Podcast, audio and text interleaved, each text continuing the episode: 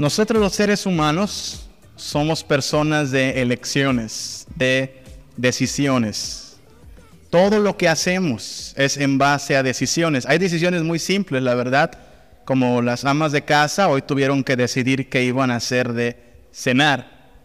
A lo mejor hicieron algo especial o algo sencillo, como todas las noches, pero hicieron una decisión. O hablando de decisiones sencillas, uno tiene que decidir si hoy se pone zapatos negros o zapatos cafés. Bueno, para los varones es fácil, para las damas es más complicado. Es café, rojo, verde, amarillo, azul, morado.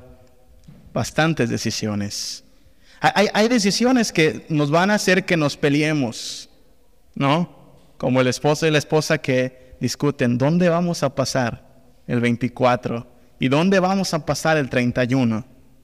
Hay que decidir y la decisión va a generar algún conflicto quizá, o el nombre que hay que ponerle al niño, o de qué color quieres pintar la casa.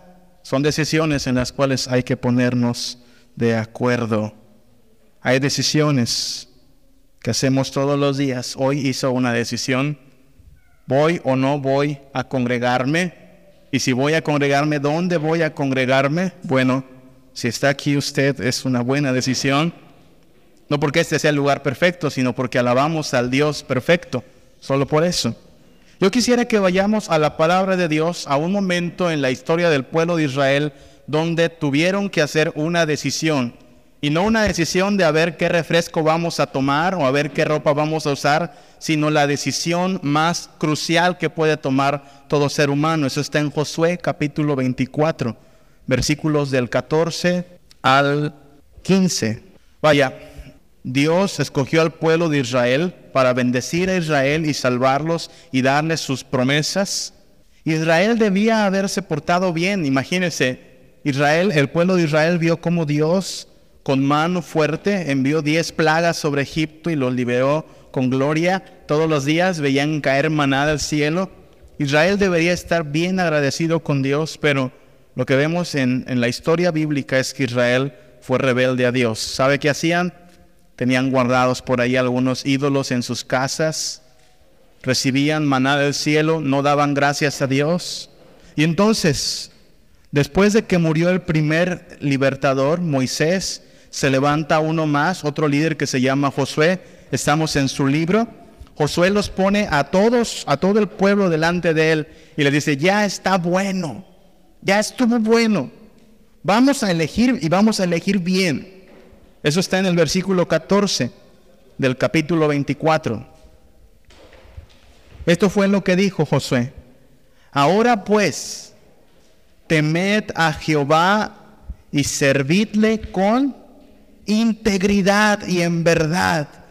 Y quitad de entre vosotros los dioses a los cuales sirvieron vuestros padres al otro lado del río y en Egipto, y servid a Jehová. Lo que está diciendo Josué es, ya estuvo bueno, decimos que servimos a Jehová, pero cada quien hace lo que bien le parece, eso no está bien. Tenemos que elegir, tenemos que decidir si vamos a servir bien a Dios o no. Versículo 15 y si mal os parece servir a Jehová, escogeos hoy a quien sirváis, si a los dioses a quienes sirvieron vuestros padres cuando estuvieron al otro lado del río, o a los dioses de los amorreos en cuya tierra habitáis, pero yo y mi casa serviremos a Jehová. Ahí estaba Josué, delante del pueblo, diciéndoles, ya basta Escojan de una buena vez a quién van a servir. Y lo mismo diríamos esta noche, hermanos míos. Esta noche es una buena oportunidad para elegir. Y elegir bien. Elegir de una buena vez a quién vamos a servir.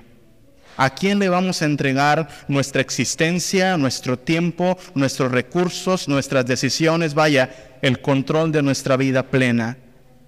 Como Josué, tenemos que elegir a quién vamos a servir.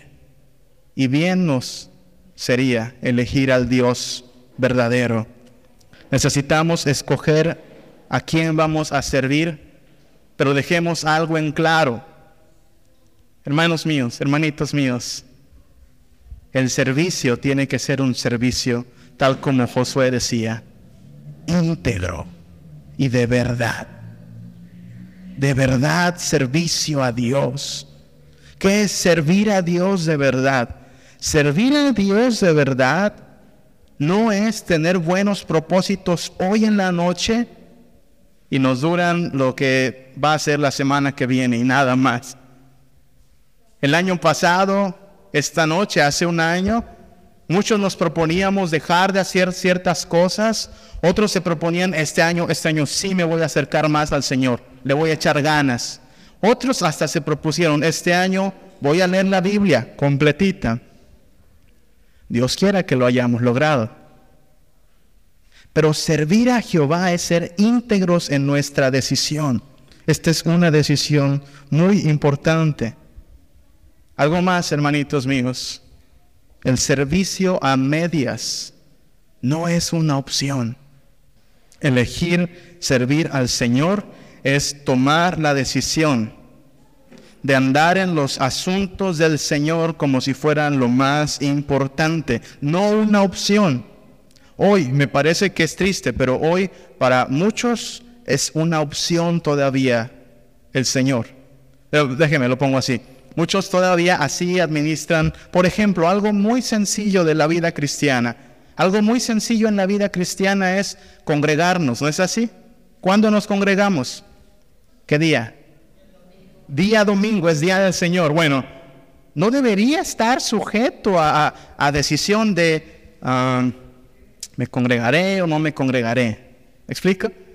Porque hermanos míos, cuando Jesús sigue siendo una opción, cuando la iglesia sigue siendo una alternativa, cuando no es una prioridad, entonces el servicio, me parece, no es servicio pleno todavía.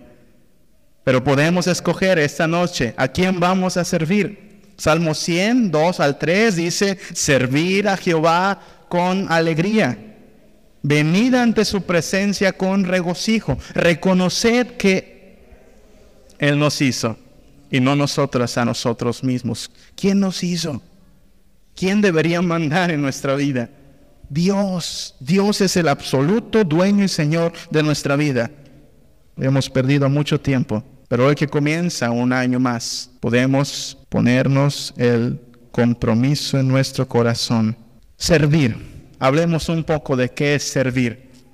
Servir no es cumplir, es morar en la presencia de Dios.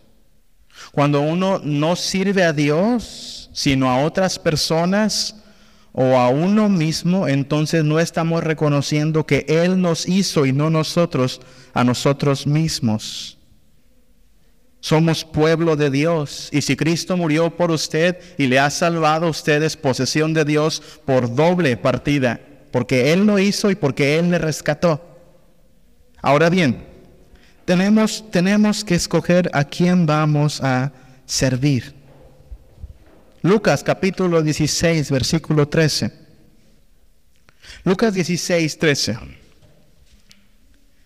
Ningún siervo puede servir a dos señores.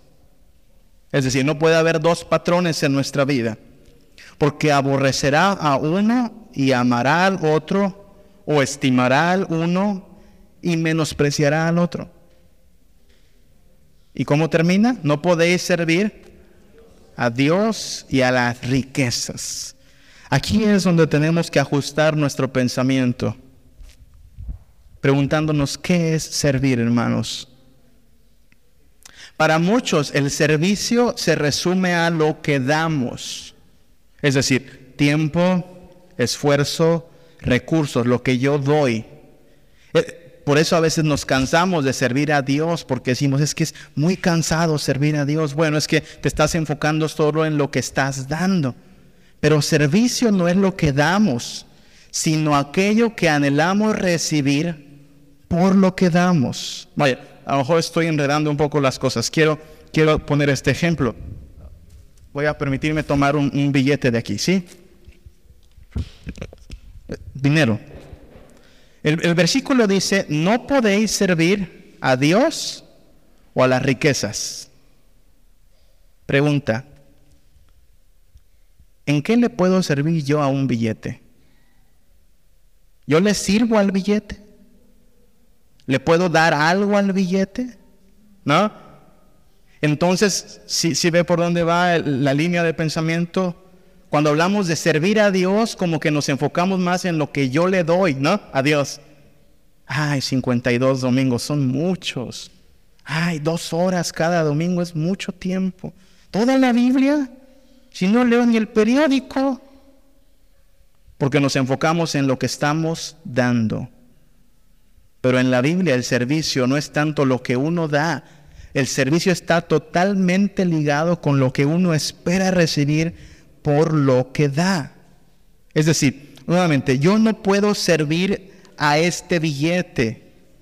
Yo no le puedo dar nada a este billete, pero este billete sí me puede dar muchas cosas a mí. ¿No? Y yo para obtener este billete sí tengo que dar ciertas cosas. Tengo que trabajar por él, tengo que esforzarme, tengo que invertir tiempo. Pero lo doy porque espero que el billete, vaya, las riquezas me den algo. Algunos piensan que esto les va a dar felicidad. Otros simplemente esperan tranquilidad. Otros dicen, bueno, voy a tener libertad, tengo muchas deudas. Otros dirían, bueno, necesita comida, entonces debo trabajar para obtener comida. Otros quieren comprarse algo, ropa, lujos, muchas cosas. Así es que el servicio no se resume a lo que doy, sino a lo que hago esperando algo por mí. Como pecadores, nosotros servimos a las riquezas cuando pensamos que nos pueden dar muchos deleites, placeres, alegría o felicidad. Pero cuando Cristo viene a nosotros, entonces descubrimos que las riquezas no nos pueden hacer felices. Descubrimos que, vaya, cualquier cosa que usted compre va a ser pasajera y temporal. Los que tienen hijos, si este 24 de diciembre les regalaron algo, estoy casi seguro que para el día de hoy ya se les pasó la novedad del juguete nuevo. Porque es pasajero. No podemos esperar nada que dure de este mundo. Pero venimos a Cristo y descubrimos que Cristo nos puede hacer plenamente felices. No por un día, no por una temporada, sino eternamente. Y no solo nos puede hacer, hacer, felices, sino nos puede limpiar de todo lo que se llama pecado que está en nosotros, que mire que abunda y necesitamos que Dios lo limpie. De manera que todas las cosas comparadas con Cristo son estimadas como nada. Pero vuelvo a la pregunta. Así como yo no le puedo dar nada al billete, y el pasaje que acabamos de leer dice, no puedes servir a Dios y a las riquezas. Estamos tratando de entender que el servicio no es lo que doy. Yo no le puedo dar nada al billete. Pregunta, ¿qué le puedo dar a Dios? ¿Habrá algo que le pueda dar a Dios? que lo haga más Dios? ¿Habrá algo que Él necesite de mí? No, la respuesta es la misma. Él no necesita de mí. Entonces tenemos que cambiar la manera de pensar de que servicio es lo que damos y entender que servicio es lo que hacemos esperando recibir algo más. Vaya, cuando nos damos cuenta de que no le podemos dar nada a Dios, porque Él es dueño de todo. Nosotros mismos somos su creación. Entonces venimos a Él no para dar, sino para pedirle que nos ayude. Así como no le podemos dar nada al billete y sin embargo, aunque, fíjese lo, irónico, no le puedo dar nada al billete, pero cómo nos desvivimos y nos cansamos por conseguir estos billetes. No le podemos dar nada a Cristo, pero aún así nos hemos de desvivir por Él, amarle a Él, quererle a Él, ponerle en primer lugar a Él. Porque cuando nosotros venimos a Él y lo buscamos antes que todas las cosas, asombrosamente, todas las cosas son añadidas. ¿Cómo podemos servir a Dios?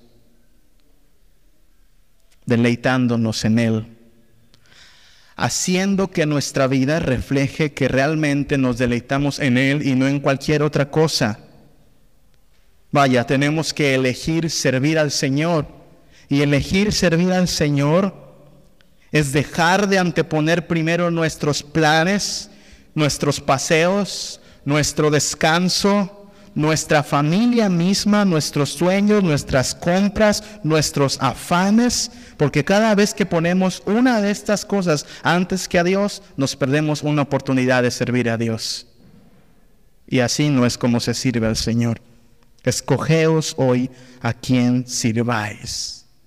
¿Por qué muchos no quieren servir a Dios? Porque todavía no lo creen.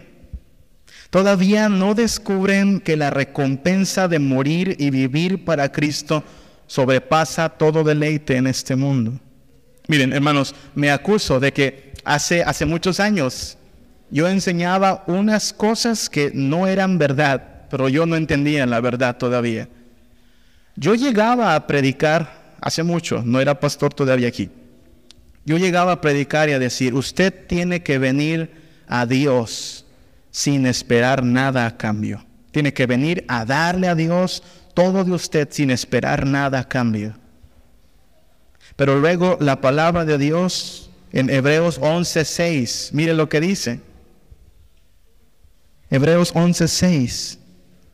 Pero sin fe es imposible agradar a Dios, porque es necesario, necesario que el que se acerca a Dios crea que le hay y que es galardonador de los que le buscan. Entendemos la palabra galardón, ¿verdad? Galardón es un premio. Lo que está diciendo Hebreos es, nos equivocamos cuando pensamos que servimos a Dios al darle. Él no necesita de nosotros. Servimos a Dios cuando venimos a Él creyendo que solo Él nos puede dar lo que nadie nos puede dar, créalo. Esta noche usted va a ver, quizás sus vecinos, quizás sus amigos, quizás algún pariente, cómo tienen ya las cajas de vino o el alcohol pensando que eso va a dar deleite. Y ellos creen que es una manera de divertirse. Pero cuando pasa el efecto del alcohol, vuelven a la triste realidad. Eso no es nada que nos pueda dar un galardón permanente. Hay mucha gente que le gusta andar en fiestas cada fin de semana porque quieren que su vida sea divertida. Pero esto no trae ningún galardón. Pero venimos a Cristo. Y Cristo es quien nos puede dar el premio verdadero. ¿Cuál es ese premio verdadero? La vida eterna y la dicha permanente. Porque todos nosotros en este 2009 más de una vez nos desanimamos en la vida cristiana. Muchos, muchos a veces quieren tirar la toalla. ¿Sabe por qué? Porque su mirada no está en el premio que Cristo trae al creyente. Alguien me contó, alguien, alguien de aquí creo, me contó que tiene un familiar que trabaja muy duro, de sol a sol. De verdad se mata trabajando. Y que este familiar les decía, yo, yo cuando estoy bien cansado, estoy bien cansado, pero me sobo aquí, mira, aquí donde está la cartera. ¿Y sabes qué? Se me quita el dolor. Porque este Señor sabe lo que va a recibir por tanto esfuerzo y dedicación en lo que hace. Y cuando pone su mirada en lo que viene, entonces dice, está bien, vale la pena trabajar. Y entonces ni siquiera cuenta lo que trabaja, él sabe que al final hay un galardón. ¿Cuál es la manera en la cual como hijos de Dios podemos estar firmes este 2010 poniendo la mirada en el premio que recibiremos por buscar al Señor en primer lugar? Ahora, este no es un premio en monedas, otra vez, esto es de Dios. El premio que Dios nos trae no es un premio en monedas, ni en casas, ni autos. Es tener una vida plena y verdadera de dicha y felicidad en la gloria. Entonces, como hijos de Dios, sabemos que por morir y vivir por Cristo, aunque no recibiremos billetes ni nos sacaremos la lotería, porque esas son chucherías comparadas con la recompensa eterna, entonces vale la pena servir al Señor. Y cada vez que desfallecemos, ponemos la mirada en Cristo Jesús. Y por eso vale la pena seguir. Primera de los Corintios 15, 58. Primera de los Corintios 15, 58. Así que hermanos míos, amados, estad firmes y constantes, creciendo en la obra del Señor cada cuando siempre sabiendo que vuestro trabajo en el Señor no es en vano. Hay un premio y siga por ese premio, la vida eterna. Nuestro trabajo no es en vano. Como Josué y las familias de Israel, hoy es una buena noche para decidir a quién vamos a servir. Y decidir a quién vamos a servir es escoger a quién vamos a adorar. Primera los Reyes, capítulo 18, versículos del 20 al 22. Usted puede leer toda la historia en su casa si quiere, la resumo rapidito. El pueblo de Israel seguía siendo malo. Dios envía a un profeta, el profeta se llama Elías, a que le hable a gente que se ha descarriado del camino de Dios. Han empezado a adorar un falso Dios llamado Baal. Baal era para ellos algo así como para aquí, para México, sería Quetzalcoatl, ¿no? Bueno, pues Baal tiene 400 profetas, Dios tiene solo un profeta. Y ahí está Elías. Primera de los Reyes 18, 20. Entonces Acab, Acab es el rey, convocó a todos los hijos de Israel y reunió a los profetas en el monte Carmelo. Y acercándose Elías a todo el pueblo dijo, ¿Hasta cuándo claudicaréis vosotros entre dos pensamientos? Si Jehová es Dios, seguidle. Y si Baal, id en pos de él. Y el pueblo no respondió palabra. Y Elías volvió a decir al pueblo, solo yo he quedado profeta de Jehová. Más que los profetas de Baal, hay cuatrocientos 50 hombres. 450 contra uno. Pero este uno les dice, ¿hasta cuándo van a estar jugando con Dios? Si, si Dios es el Dios verdadero, síganlo, está bien. Si Baal es el Dios verdadero, está bien, síganlo. Pero decídanse. Ve que otra vez ahí está el asunto de la decisión. Hay que decidir. Allá, Supongamos que yo no estoy casado todavía, está Martita y está Juanita. Solo supongamos. Yo digo que quiero a Martita, pero también digo que quiero a Juanita. Y estoy un día con Martita, un día con Juanita, un día con Martita, un día con Juanita. ¿Qué me va a decir tarde o temprano una de las dos o las dos? Y si, yo digo, es que, es que no puedo decidir, ¿Qué se puede hacer? Porque, bueno, hoy, el pensamiento mundano es, es que, bueno, tenemos corazón de condominio, ¿no? Amar es compartir, ¿no? Y mucha gente aplica la misma filosofía para Dios. Comparten su corazón. En su corazón está Dios, pero Dios no es el centro. Dios es un accesorio más. No, hay que decidirnos. ¿Quién? Yo escogí a Martita. Y Martita me escogió a mí. Y Dios, ¿cuándo te vas a decidir por Dios? ¿Hasta cuándo? Hoy es una buena noche para elegir a quién vas a adorar. Las proporciones, déjeme lo recuerdo siempre, las proporciones siempre han sido así. En el caso de Elías era uno contra 450. Así es que yo no le diría que se vaya por ver donde hay más gente. Generalmente las mayorías también se equivocan. Vaya donde se predique la palabra pura y santa de Dios. Ahora le voy a decir, el pueblo de Dios siempre ha sido escaso. Dese una vuelta un martes a las 9 de la mañana y va a ver aquí un pueblo muy pequeñito, cinco personas. Pero aquí estamos, fieles a Dios. Dese una vuelta los viernes, de 6 a 10 tenemos una reunión. ¿Cuánto pueblo de Dios hay ahí? Siempre ha sido poco. No se desanime si es poco. Encárguese de este está entre los correctos, los que adoran al Dios verdadero. Tal como Elías, nosotros somos minoría. Pero cuando venga el Señor veremos quién está del lado correcto. Escogeos hoy a quién servís, hermanos míos, a quién adoramos, a quién tememos. Lucas 12, 4. Lucas 12, 4 dice Jesús, mas yo os digo, amigos míos, no temáis, no temáis a los que matan el cuerpo y después nada más pueden hacer. Pero yo os enseñaré a quién debéis temer. Temed a aquel que después de haber quitado la vida, tiene poder de echar en el infierno. Os si digo, a este temed. ¿Quién es ese? Dios. Mire, ah, ya empezaron porque no faltan los charlatanes que están con sus famosas predicciones para el 2010, ¿verdad? En el 2010 va a haber no sé qué catástrofe, esto, aquello. Nuestros políticos ya nos anuncian algunos también aumentos, incrementos en impuestos.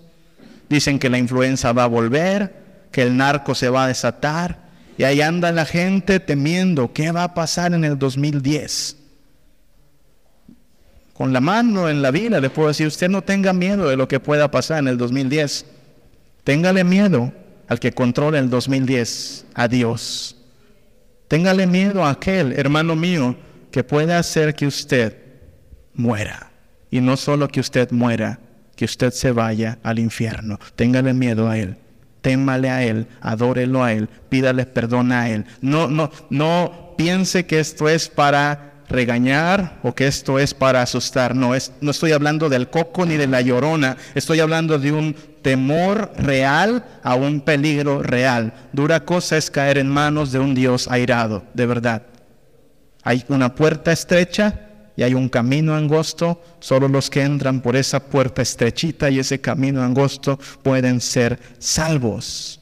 Por eso hay que escoger a quién vamos a servir, a quién vamos a adorar, a quién vamos a temer, a quién vamos a amar. Primera de Juan capítulo 2, versículo 15.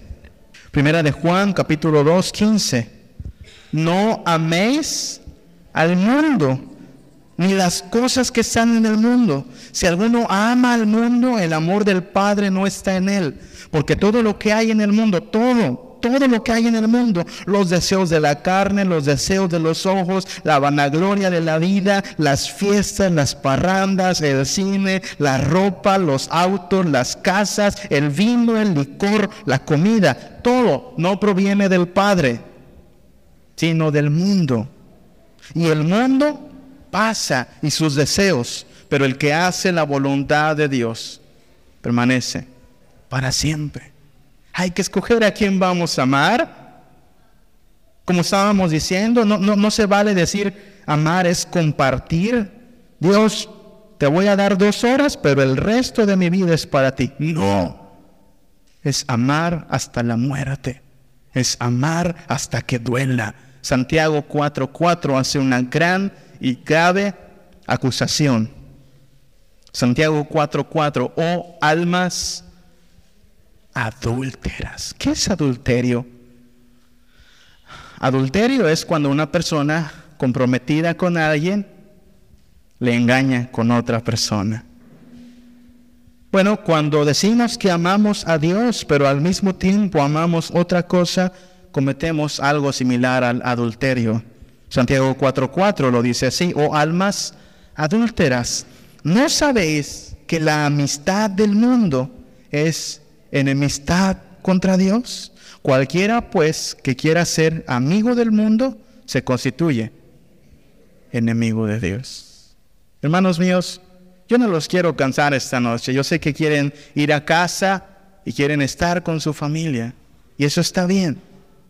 Yo lo que les quiero recordar es, no porque yo lo haya inventado, si yo lo hubiera inventado lo hubiera hecho más sencillo. Quiero recordar, hermanos míos, que el justo con dificultad se salva. que la salvación no cuesta un chicle totito. La salvación cuesta la mismísima sangre del Señor Jesucristo. Es carísima. Y todo aquel que quiera ser salvo tiene que renunciar a sí mismo y decir, Señor, yo no quiero ya nada en mi vida, toma tú el control, yo ya no puedo. Que todo aquel que ha tomado malas decisiones el año que hoy termina puede decidir, no más, suficiente, necesito entregarme al Señor y Dios está dispuesto a tomar el control, pero tiene que ser un compromiso ya. Escogeos hoy a quien sirváis. Y hay tres promesas con las que quiero que terminemos esta noche para todo aquel que decida al Señor Jesucristo. Mateo 6:33. Mas buscad primeramente el reino de Dios y su justicia. Y todas, y subraya eso, todas estas cosas os serán añadidas. Pruebe a Dios si quiere. Pruebe a Dios. Comprométase con Cristo Jesús. Y yo le aseguro que en el 2010 no va a carecer de lo indispensable. No estoy prometiéndole que se va a sacar la lotería, mucho cuidado. Pero le prometo que nada le va a faltar. Dios va a proveer si escoge servir al Señor. Santiago 4, 7 al 9. Someteos pues a Dios, resistid al diablo y huirá de vosotros. Versículo 8, acercaos a Dios y Él se acercará a vosotros. Pecadores, yo soy uno de ellos. Limpiad las manos y vosotros los de doble ánimo, purificad vuestros corazones, afligíos y lamentad y llorad vuestra risa se convierta en lloro y vuestro gozo en tristeza. Humillaos delante del Señor y Él os exaltará. A veces nos preguntamos, ¿por qué Dios ya se olvidó de mí? Bueno, quizá tú comenzaste olvidándote de Él. ¿Por qué Dios estará lejos de mí? Quizá tú te has alejado de Él. Acercaos al Señor y Él se acercará a vosotros. No preguntes por qué Dios está lejos de tu vida, si tú estás también lejos de Él. Pero la promesa aquí está, hermanos. Si usted se acerca cada día del 2010 al Señor, el Señor se va a acercar a su vida. Eso es totalmente comprobable.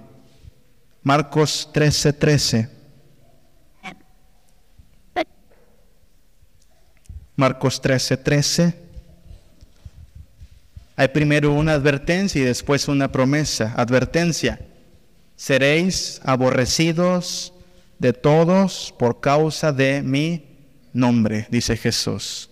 Más, promesa, el que persevere hasta el fin, este será salvo. Sí. La victoria es para los que perseveran hasta el fin. Escogeos hoy a quien sirváis, hermanos míos, y no tire la toalla por amor de Dios. Y no se olvide del Señor por amor de Dios. Y pídanle al Señor, pídanle al Señor que nuestra vida sea transformada por Él. Tenemos que escoger al único que puede librarnos y salvarnos. Bendito Padre Celestial, si tú no nos sostienes, Padre, vamos a perecer. Si tu presencia no nos acompaña, solo vamos a seguir tomando decisiones incorrectas equivocadas. Vamos a trabajar y trabajar, pero no vamos a encontrar la anhelada felicidad, Padre. Pero si tú estás con nosotros, cada día va a ser una bendición, va a haber siempre provisión y protección, Padre. Y sin importar tiempo o recursos, si hay abundancia o escasez, podremos decir, que estamos felices en ti, Padre. Pero te pedimos, Padre Santo, que seas tú el centro de nuestra vida. Queremos escogerte a ti, deberíamos escogerte a ti. Por encima de todo, Padre, perdón si este año pusimos tantas excusas, no queremos seguir haciéndolo así. Ya basta, Padre. Tú eres el Dios Todopoderoso. A ti te debemos adorar, a ti te queremos adorar. Perdónanos, Padre, tanto tiempo que vivimos lejos de tu camino. Cambia nuestra manera de vivir, transforma nuestro ser. Señor, todos aquí, aunque lo dudemos o aunque lo neguemos, todos somos pecadores. Yo soy pecador. Cada uno en este cuarto peca pero anhelamos ser rescatados, Padre. Que la sangre de Jesús, tu Hijo, nos limpie, Señor. Ten piedad de nosotros, Padre. Ten piedad de cada uno de nosotros. Borra la multitud de nuestras faltas, Señor. Borra el pasado, Padre. Escóndelo en lo más profundo de la tierra. Danos una oportunidad nueva, Padre, para servirte, para amarte, para adorarte, Padre para temerte solo a ti. Sé tú nuestra única visión y nuestra esperanza, Señor. Permite que esta noche nos gocemos, sí, porque un año acaba y otro comienza. Sí, porque la familia está reunida, Padre. Pero más porque tú has sido paciente, Señor. Y nos das la oportunidad una vez más de comprometernos a servirte, a amarte, a temerte y a honrarte, Padre. Bendice a tu pueblo, Señor. Cuídanos de todo peligro. A ti sea la gloria, Padre nuestro, por los siglos de los siglos. Siempre, cada día, yo doy gracias a mi Cristo, porque lo tengo por seguro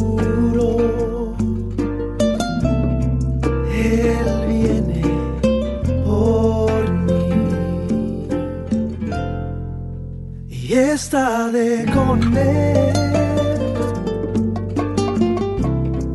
Oh, qué gozo siento en cuando pienso que está de con él por la eternidad.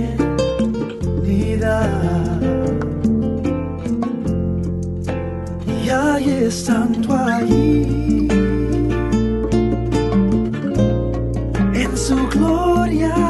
santa majestad y por siempre su